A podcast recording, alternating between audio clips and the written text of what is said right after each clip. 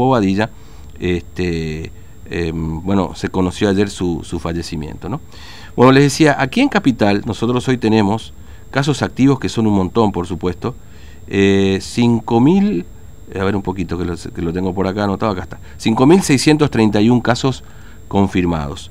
Em, y, muchas de estas personas eh, terminan en los centros de cuarentena, en los centros de aislamiento, CAS como se denomina.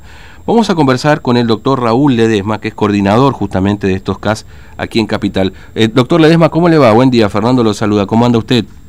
Buen día, muy bien. Gracias por atendernos. Bueno, doctor Ledesma, este, ¿cuántos centros ya eh, están siendo atendidos aquí en, Formosa? Usted se encarga de la parte médica, digamos, ¿no? De, con la coordinación de la parte médica en los centros, ¿no? Sí, sí, yo me encargo de la parte médica de, los centros. Eh, la verdad que hasta ayer teníamos 34 centros de atención sanitaria, mm. seguramente se habrán sumado algunos más. Eh, y estamos, digamos, la complejidad de la atención, porque hay que entender que estos centros de atención sanitaria son, eh, digamos, son centros en los cuales nosotros tratamos de brindarle la mejor eh, calidad médica posible, profesional, médica y sanitaria, entendiendo que son eh, lugares, digamos, recondicionados para esto, ¿no?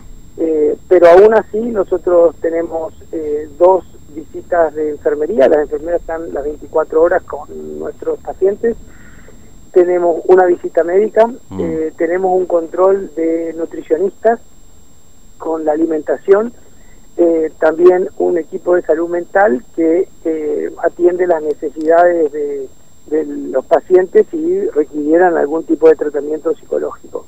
O sea que tenemos un, un equipo que está trabajando en cada uno de los centros. Y a su vez, esos centros están supervisados en general por algún sector, por el Hospital de Alta Complejidad, el Hospital mm. Central, la Madre del Niño, eh, la estructura de atención primaria de la salud del Ministerio. Tenemos a su vez coordinadores que coordinan todo esto para eh, resolver los problemas que, tengamos, ¿no? Ahora, eh, eh, perdón, doctor, los casos hoy son para alojar personas positivos de COVID-19 asintomáticos o leves, digamos, ¿no?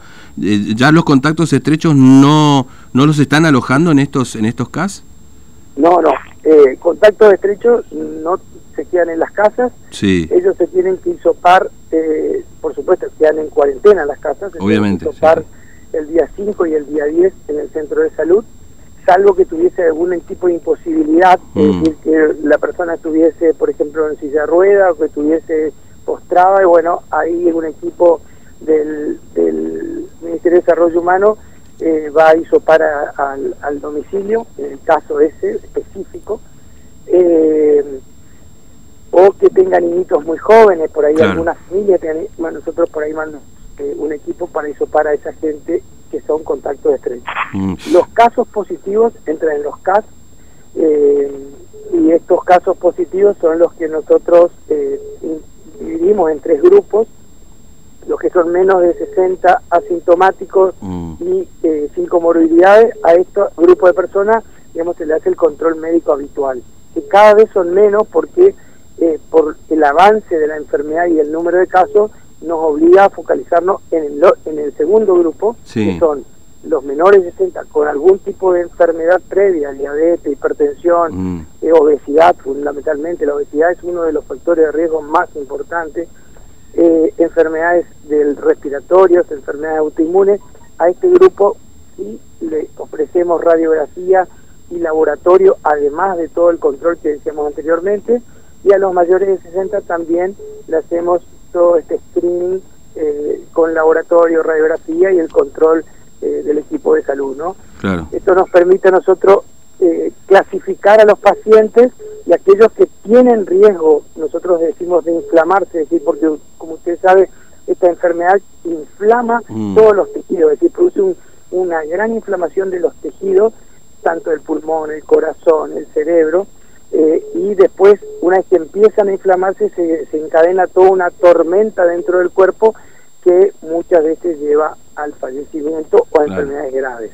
Entonces, antes que se empiece a inflamar o cuando se empiece a inflamar, ahí nosotros le eh, hacemos estos estudios para determinar si ese paciente es pasible o no de recibir hora hiperinmune o su hora equina. Claro. Ahora, este, no, le quiero robar más tiempo, doctor Lesma, porque sé que está con mucho trabajo, pero, eh, eh, digamos, usted habló, mencionó 34 centros de cuarentena solamente en Capital, digamos, ¿no? Usted está encargado aquí de, Capital. Capital, exactamente. Ahora, son este, muchos jóvenes, ¿no? A ver, jóvenes, porque uno veía el primer avance, digamos, del COVID-19 y era eh, generalmente personas de más de 65 años, 70, las personas que terminaban siendo víctimas este, con, consecuencias, por supuesto, inclusive hasta la muerte. Pero hoy, eh, en esta radiografía de, de, estos centros de cuarentena y de los casos, la mayoría son mucho más jóvenes que esto. De hecho, se nota también en las personas que fallecen, digamos, ¿no?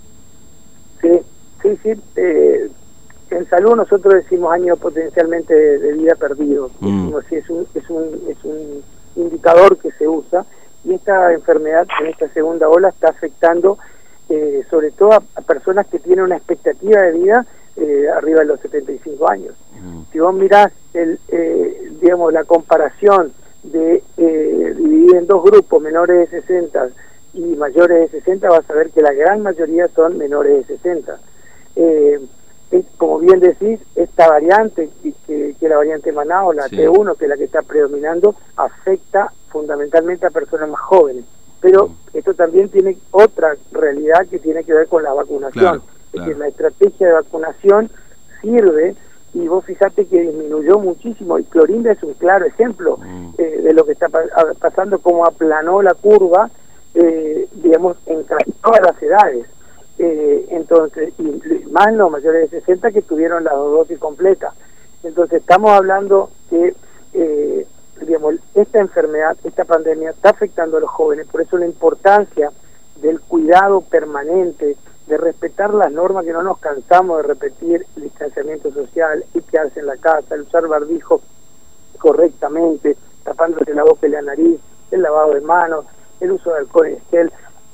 Estas medidas son las que van a evitar en gran medida que tengamos una alta carga viral los que no están vacunados porque lo que tenemos que evitar es eso, que, que, nos llegue el virus. Si nos llega el virus, que un poquititos.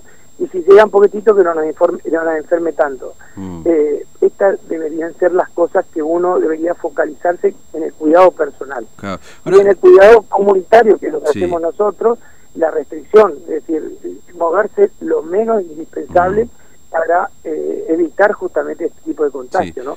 Y la otra cosa, consultar lo más rápidamente posible eh, ante cualquier síntoma, de respiratoria, de cansancio, de fiebre alta, eh, consultar y bueno, eh, mm. para lograr la mejor asistencia posible. una última, doctor Ledesma. ¿Alguno de estos casos, de estos 34 que tienen hoy, por ejemplo, hotel de, de turismo, etcétera, que por ahí, o algún uno puntualmente, se han convertido, entre comillas, como hospital de campaña, es decir, que tienen una diferencia o, una, este, una complejidad mayor quizás al resto de los centros de cuarentena, entendiendo esto como hospital de campaña, digamos, el hotel de turismo, o son todos iguales?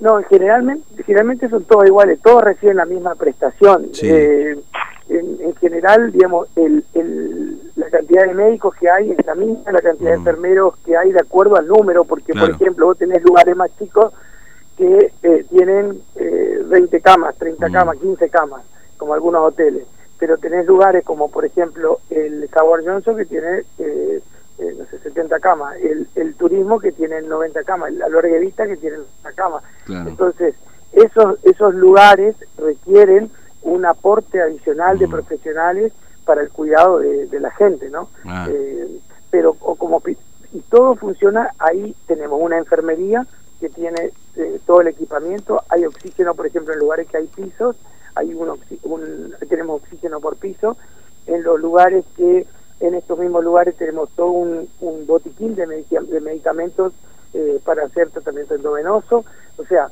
funciona como un centro sanitario, mm. eh, digamos, entendiendo que no son centros construidos para ser hospitales, pero funcionan como hospitales. Claro. Este, doctor Ledesma, le agradezco mucho su tiempo, muy amable, que tenga buen día. ¿eh? Igualmente, hasta luego. Un abrazo, hasta luego.